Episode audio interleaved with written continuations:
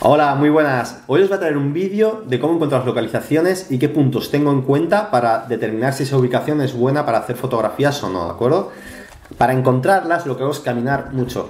Camino un montón y según voy caminando pues me encuentro con cosas y digo, ostras, este sitio puede estar chulo para hacer fotos. Y entonces cuando empiezo a hacer mi listado y digo, ¿cumple con todos estos requisitos para mí, para que sea un buen sitio para hacer fotografías?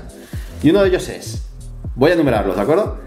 ¿Puedo hacer más de un estilo? Es decir, si en la zona donde voy a hacer fotos podría hacer más cambios de ropa de estilos diferentes.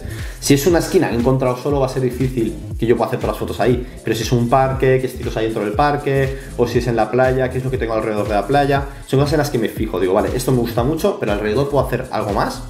Miro la hora del día y por dónde se pone y por dónde se sale el sol, porque es algo súper importante para mí. Y ten en cuenta que depende de la estación del año en la que estés, el sol se pone una hora u otra o sale por un sitio o por otro. Para eso utilizo una aplicación web que se llama suncalc.org.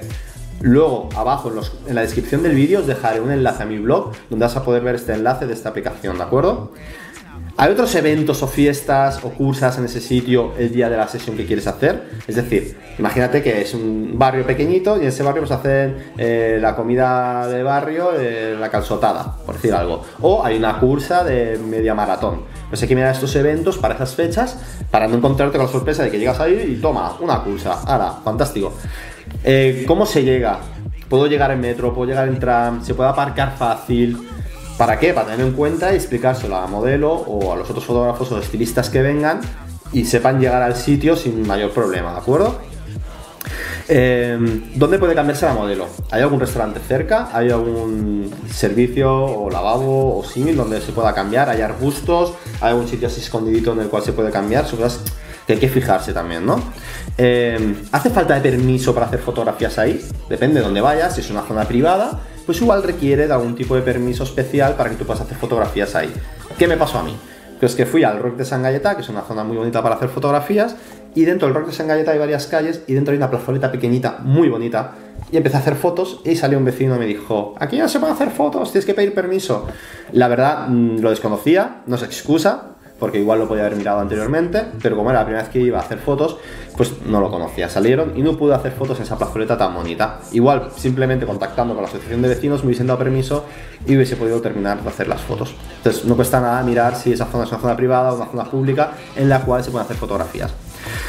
Algo muy importante y que está muy de moda ahora es el robo de cámaras o los descuidos, ¿de acuerdo? En Barcelona, Barcelona es la mejor ciudad para esto, hay que tener mil ojos, y hay algunas zonas de Barcelona pues que hay muchos más ladrones que otros, sobre todo las zonas donde hay más extranjeros.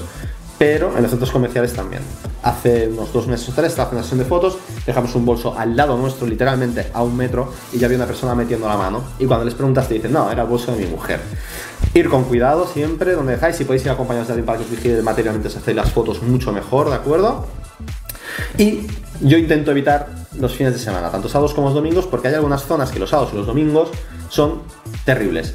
Pueden ser perfectos entre semana, pero el sábado y domingo, por ejemplo, la playa. Los sábados y los domingos en verano las playas suelen estar a reventar de gente. Y entre semana, como la gente trabaja, hay menos, hay menos personas. Que tienes que tener en cuenta a la hora de coger la ubicación y la fecha en la cual quieres hacer las fotos.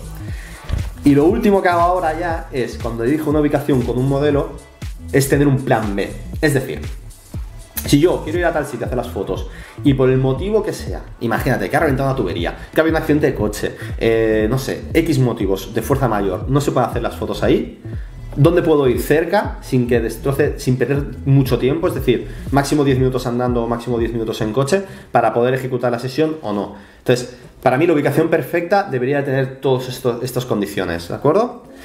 Y os voy a decir ahora unos sitios en Barcelona donde yo suelo ir a hacer fotos y que me gustan porque cumplen bastante de estos de estas condiciones, no todas, es difícil que cumpla todo, es difícil que sea fácil acceder, que no haya ladrones, que no haya gente, que la puesta de sol sea bonita, eh, es complicado, ¿no? Que se cumplan todas estas cosas, pero hay algunos que la verdad que están mejor que otros. Entonces, yo os voy a decir ahora los sitios que más me gusta a mí hacer fotos en Barcelona y los sitios donde intento evitar, aunque a veces pues no queda otra hay que hacerlo. El parque de Diagonal Mar está muy bien porque tiene mucha variedad, hay poca gente, hay zona más urbana, hay una zona más de bosque, hay un puente bonito, hay un lago, se aparca bien, se llega bien. Luego tenemos el Forum, que el Forum también está muy chulo, pero es muy urbana, una zona muy urbana con poca variedad, la verdad. Pero lo mismo, se llega bien, está en la misma zona, está cerca del Parque de Diagonal Mar, la verdad. Em, pero veréis que allí hay muchos fotógrafos siempre haciendo fotos y que hay muchísima gente siempre con las mismas fotografías de las placas fotovoltaicas, el mirador, y muy repetitivo, ¿no? Quizás, pero bueno. Luego está el Parque Central de Poblenou, que es un parquecito bastante cerca de Lleón al Mar, a un kilómetro más o menos. Es un parque con diferentes módulos y diferentes ambientes. Se aparca fatal, pero la, eh, la comunicación por bus o tram está muy bien. Y el único problema que tiene es que depende del día de la semana, puede que haya muchos niños. Suele haber menos gente fines de semana que entre semana, la verdad. Eh, luego uno de mis sitios favoritos es el Espigó de Bac de Roda, porque en el Espigó de Bac de Roda se mete hacia el mar, puede que haya algo de gente, pero no suele estar muy lleno. Y al lado tenemos un paseo marítimo súper bonito con palmeras, con verde. Entonces me da muchos diferentes registros. La parte del espigón es más urbana, sin verde y con una puesta de sol muy bonita, y lo otro es más verde, plan eh, playa, paseo marítimo de cualquier otro pueblo, digamos. Y, lo mejor es que no hay casi nadie nunca. Em, uno de los sitios que solía ir mucho, lo que pasa es que ahora estoy teniendo un problema, es el Parque de la, de la Pau y la Plaza Forum.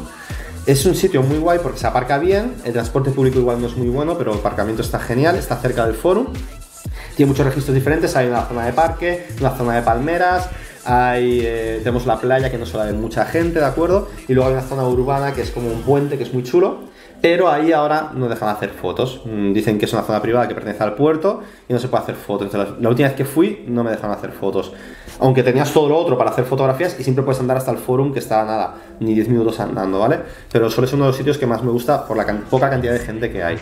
Eh, sitios más bonitos que son más populares igual y veréis que hay muchas fotos repetidas en el laberinto de Horta, que es gratis los martes, pero entre los otros días vale 2 euros, 2 euros 23, nada, está tirado. Es muy bonito, sobre todo para hacer fotos de pareja, habréis visto montones de bodas hechas ahí, es una zona que está muy bien cuidada, súper bonito. Pero, eh, pues eso, va a haber gente y van a haber otros fotógrafos. Igual en el sitio donde quieres hacer todas las fotos hay otra persona haciendo fotos también. No es raro que pase eso.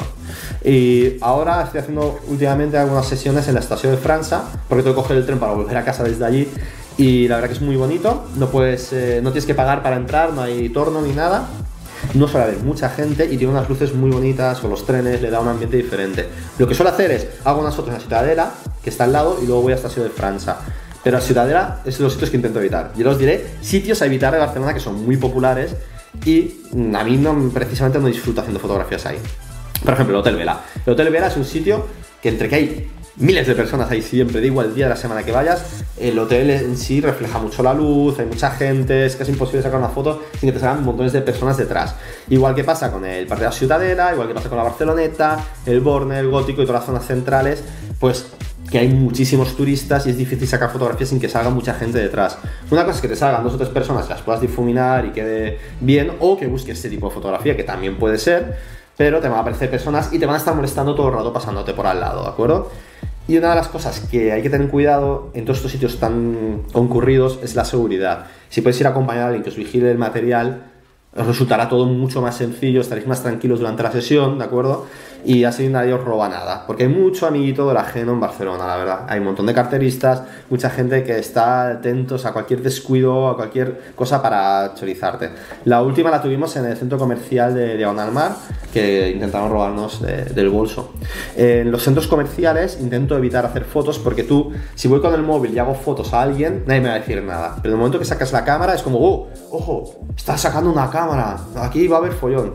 Entonces, centros comerciales, eh, zonas a evitar a no ser que vas con un móvil o una cámara muy pequeñita que no parezca. Porque parece que el tamaño, cuanto más grande es una cámara, más profesional eres, ¿no? Entonces, si la cámara es pequeñita, no pasa nada, pero en cuanto ven un, equipo más grande o más profesional según ellos, pues entonces te vas a tener problema con los de seguridad y amablemente te, te invitarán a que dejes de hacer fotos o te echarán del centro comercial. Estos son los sitios que yo he trabajado. Barcelona es enorme, tiene un montón de cosas diferentes. Es una ciudad realmente muy bonita que tiene muchísimas cosas para ver.